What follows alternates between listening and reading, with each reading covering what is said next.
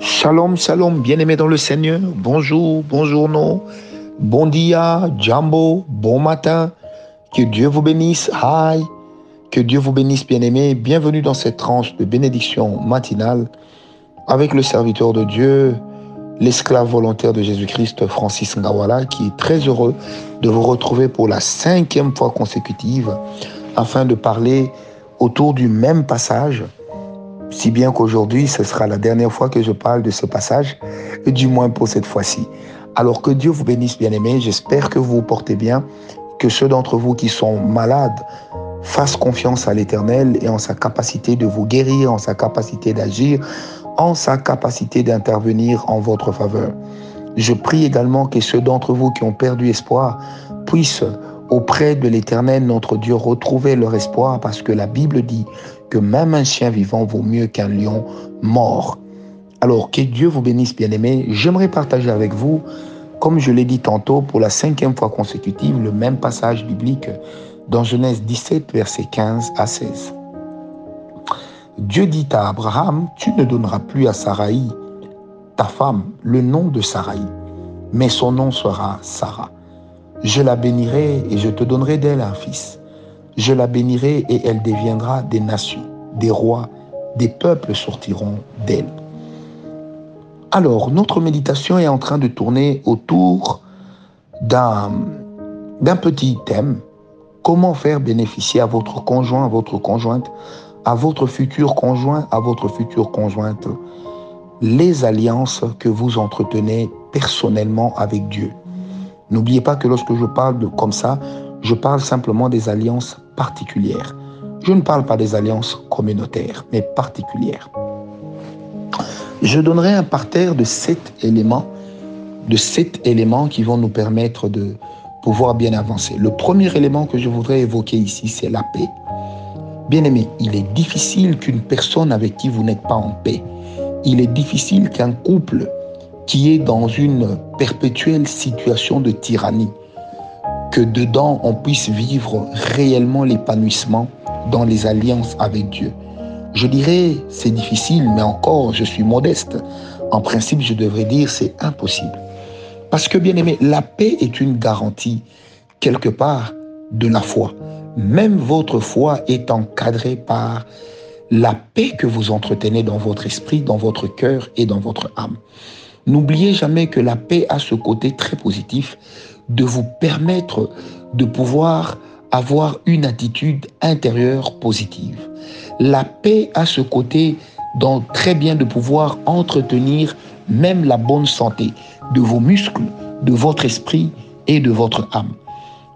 Quand dans un couple on vit en en permanence, pardon, une situation de tyrannie, quand dans votre couple le climat est toujours délétère, croyez-moi bien aimé, il vous sera difficile, même à titre personnel, de pouvoir évoluer avec Dieu dans les alliances. Parce que la paix est une valeur importante. Ce n'est pas pour rien que la Bible déclare que vaut mieux habiter à l'angle d'un toit que de partager une maison avec une femme querelleuse. Tournez ça dans l'autre sens. Il n'existe pas que des femmes querelleuses. Mais il existe aussi des hommes querelleurs, des hommes qui sont des véritables tyrans. C'est pourquoi, bien aimé, la paix est très importante et ce n'est pas en vain que l'Éternel l'a inclus dans Galates 5, verset 22, lorsque la Bible est en train de parler du fruit de l'esprit. Le deuxième élément, bien aimé, c'est la tranquillité. La tranquillité est très importante.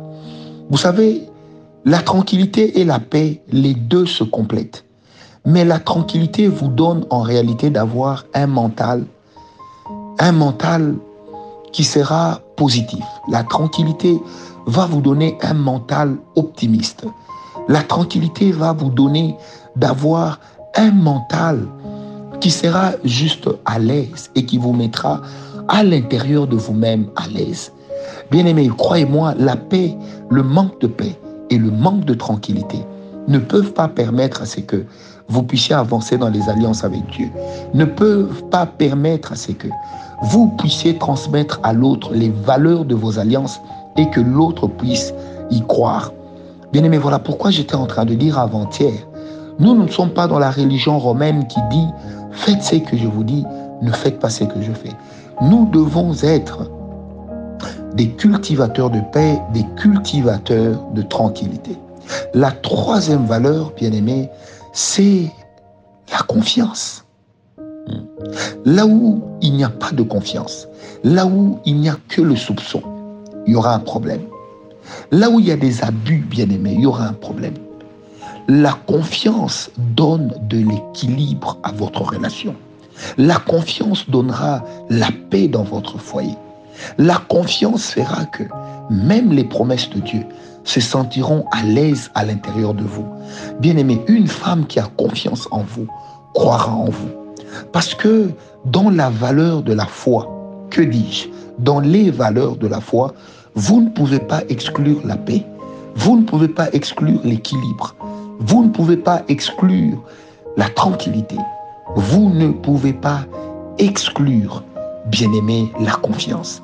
C'est très important. N'oubliez pas, la Bible dit dans Isaïe 30, verset 15, c'est dans le calme, la tranquillité, la confiance que viendra et la paix que viendra votre délivrance. Bien aimé, l'autre ne peut pas croire en vos alliances et y souscrire lorsque vous n'êtes pas digne de confiance. Montrez-vous digne de confiance. La confiance se mérite. La confiance, c'est comme l'estime. Ça se gagne. Quand vous vous montrez, vous ne vous montrez pas digne de confiance et que vous affichez un comportement suspicieux, eh bien, bien aimé, personne ne croira en vos alliances, même pas vos enfants. Personne n'y souscrira. N'oubliez pas cela. La cinquième valeur qui soit, ou le cinquième élément qui soit très important dans notre capacité à transmettre nos valeurs, à transmettre nos alliances à notre conjoint, à notre futur conjoint ou conjointe. Bien aimé, c'est l'amour. Difficile de transmettre à une personne qui ne lit pas en vous de l'amour à son égard. Difficile de lui transmettre vos alliances.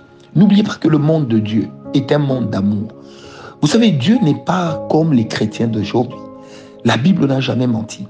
Bien aimé, le fruit de l'esprit est plus important que les dons spirituels. Je répète, le fruit de l'esprit est plus important que les dons spirituels. Vous avez neuf densités, mais vous avez un seul fruit avec plusieurs tranches à l'intérieur. Parce qu'on ne divise pas l'esprit. Le fruit de l'esprit, c'est le Saint-Esprit qui vient le porter en nous au fur et à mesure que nous sommes en train de marcher dans la crainte de son nom. Bien-aimé, il vaut la peine de tenir compte de toutes ces choses. Que le fruit de l'esprit, c'est d'abord l'amour. Bien-aimé, l'apôtre Paul dit, même si je parle en langue, si je n'ai pas l'amour, je ne vaux rien. Même si je prophétise, si je n'ai pas l'amour, je ne vaux rien. Et imitant mon aîné, l'apôtre Paul, je voudrais dire que même si je prêche, si je n'ai pas l'amour, je ne vaux rien. Est-ce que vous savez que la sanctification ne peut pas exclure en elle l'amour? Parce que l'amour fait partie des qualités de la personnalité de Dieu. Là où il y a l'amour, nous portons les traits, les marques de Christ. Le sixième élément, je suis en train de vous les donner en tenant compte vraiment du temps. Le sixième élément, après l'amour, je répète, le sixième élément, c'est un climat de prière. Oui, le climat de prière est un investissement pour ceux qui veulent entretenir l'alliance. Le climat de prière, bien aimé, est un investissement. Quand dans une famille, papa et maman prient avec les enfants, ou papa et maman prient ensemble, même si l'un venait à disparaître, les alliances vont continuer avec l'autre parce que le climat continuera à être propice. Le climat continuera à être au rendez-vous. Le climat continuera, je répète, à être au rendez-vous.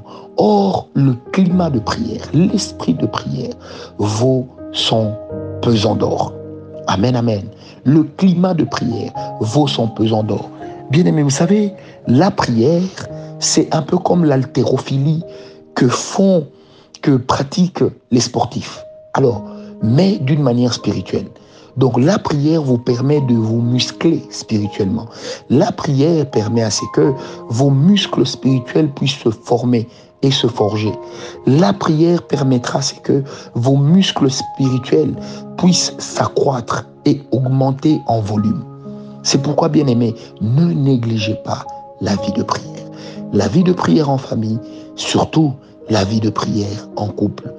Vous n'allez pas transmettre le bonheur que par la parole, mais aussi et surtout par la vie de prière. Et enfin, la dernière des choses qui permettra de transmettre à l'autre les alliances que vous entretenez avec Dieu. Retenez que toute alliance que nous entretenons avec le Seigneur, l'alliance particulière, doit toujours avoir un soubassement biblique. C'est en ce moment-là que derrière votre alliance se cachera ce que nous appelons le réma. Il faut développer une vie de méditation. Même avant votre mariage, méditez la parole de Dieu. Méditez avec votre femme, méditez avec votre époux, méditez avec vos enfants. Méditez la parole de Dieu. Trouvez dans la parole de Dieu des versets qui vous aident à non pas à convaincre, mais à asseoir la pensée de cette alliance que l'Éternel vous a donnée.